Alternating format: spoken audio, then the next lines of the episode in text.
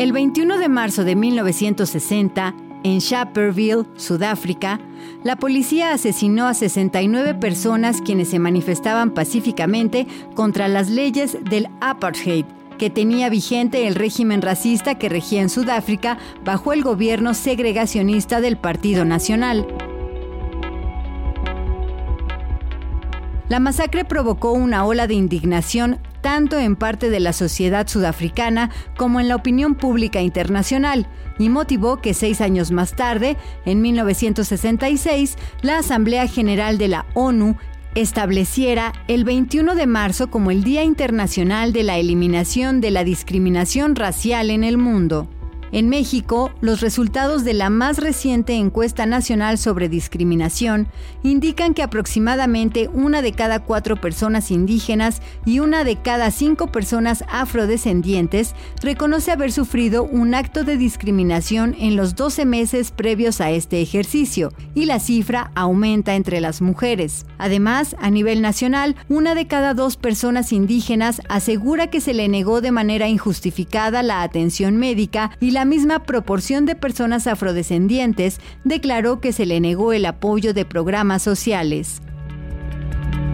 En ocasión del Día Internacional para la Eliminación de la Discriminación Racial, que se conmemora este 21 de marzo, la coordinadora del Seminario Universitario Interdisciplinario sobre Racismo y Xenofobia, Olivia Gall, aclara que esta práctica se refiere a las acciones que lesionan el derecho a la igualdad de trato de quienes son afectados. Es decir, para que la discriminación racial opere, no basta con que existan prejuicios, estereotipos, ideas, creencias o comentarios, sino que tiene que haber un acto concreto que lesione el derecho a la igualdad de trato, por considerar a alguien de una raza inferior.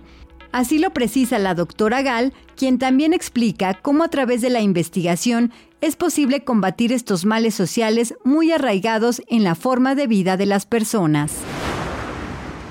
Nuestra corriente a la que pertenece nuestro seminario UNAM, justamente lo que, lo que está peleando, porque la noción de raza, el concepto raza, tratemos por todos los medios de erradicarlo de la faz de la tierra cuanto más pronto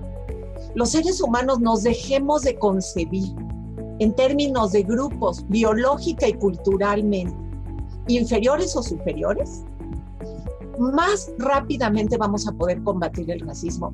hemos trabajado por muchos años ya en asociación con la sociedad civil, con organizaciones indígenas, con organizaciones afromexicanas, con organizaciones de migrantes, em, con organizaciones internacionales también, porque no, no nos gusta quedarnos dentro de las fronteras nacionales. Muchas de estas organizaciones son importantísimas en, el combate contra el racismo. Sin ellas, los académicos no podríamos trabajar y no podríamos lograr muchas cosas. Bueno, nuestro equipo de,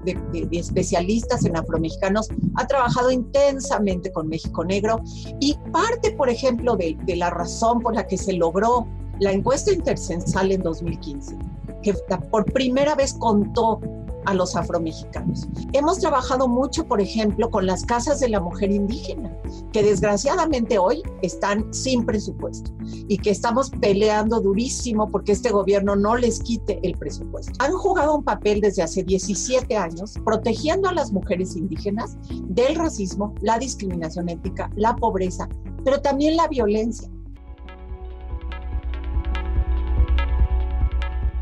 Las leyes en las cuales se manifiesta que México es un país pluriétnico y multicultural reconocen la diversidad, y aunque eso es relevante para las luchas de los pueblos indígenas y afromexicanos por ser identificados como sujetos colectivos de derecho, no son suficientes para actuar de manera contundente contra el racismo.